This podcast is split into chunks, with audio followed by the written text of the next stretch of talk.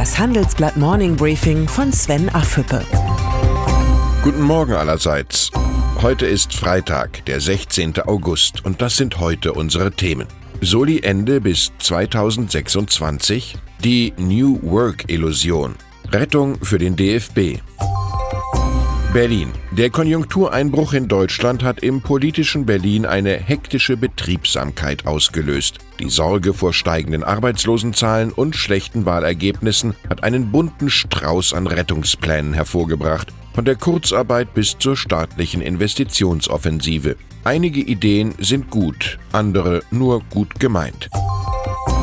Wirtschaftsminister Peter Altmaier will in der aktuellen Rettet die Konjunkturdebatte eine gewichtige Rolle spielen, wie meine Berliner Kollegen erfahren haben. In einem internen Papier, Codename Abschmelzmodell, fordert er die vollständige Abschaffung des Solidaritätszuschlags bis zum Jahr 2026. Für die Gegenfinanzierung der Steuerausfälle von jährlich rund 10 Milliarden Euro liefert Altmaier konkrete Vorschläge den Abbau von Subventionen und die Veräußerung von Bundesbeteiligungen. Max Weber kommt einem in den Sinn. Das Selbstverständliche wird am wenigsten gedacht.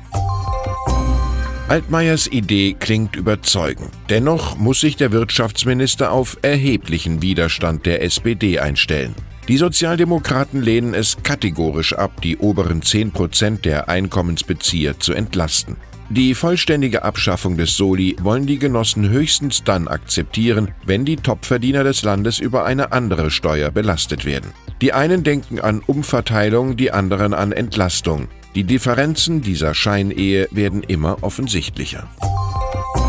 Der Gründungsmonitor der staatlichen Förderbank KfW sollte der Großen Koalition Warnung genug sein, dass sich im Land etwas ändern muss. Die Zahl der Existenzgründungen hat im vergangenen Jahr ein Rekordtief von 547.000 erreicht. Gleichzeitig haben immer weniger Menschen den Wunsch nach beruflicher Selbstständigkeit. Weniger Gründungen bedeuten weniger Innovationen. Der nachlassende Gründergeist ist deshalb ein Alarmsignal für die Zukunftsfähigkeit der Bundesrepublik. Was nun, Frau Merkel? Brexit. Die Bundesregierung rechnet damit, dass Großbritannien die Europäische Union ohne Anschlussvertrag verlässt. Es gebe eine hohe Wahrscheinlichkeit für einen ungeordneten Brexit. So heißt es in einem Papier des Bundesfinanzministeriums, das dem Handelsblatt exklusiv vorliegt. Demnach sei nicht absehbar, dass Premierminister Johnson eine harte Verhandlungsposition ändern werde. Man kann es auch positiv sehen. Boris Johnson sorgt beim Thema Brexit für klare Verhältnisse. Agiles Arbeiten, flache Hierarchien, offene Büroräume. New Work gilt als Allheilmittel im Kampf um Talente und Innovation. Doch viele Firmen in Deutschland scheitern bei der Umsetzung.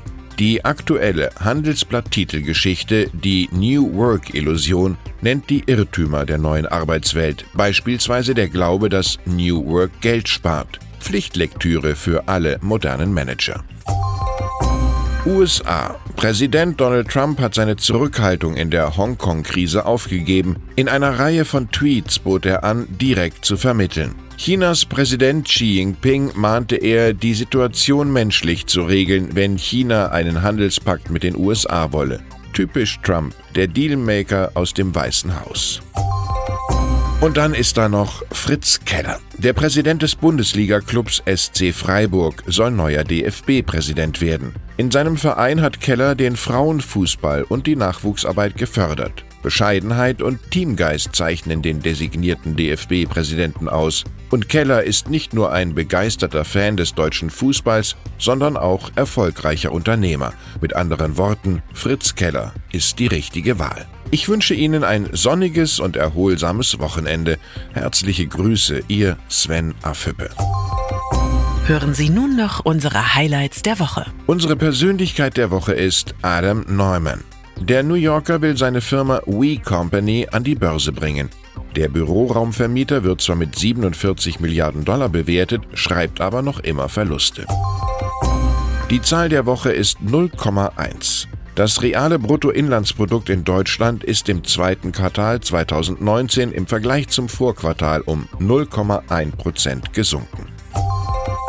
Und das Zitat der Woche kommt von Dieter Kempf, dem Präsidenten des Bundesverbandes der deutschen Industrie. Ausländerfeindlichkeit und Nationalismus passen nicht zu einer international erfolgreichen deutschen Wirtschaft.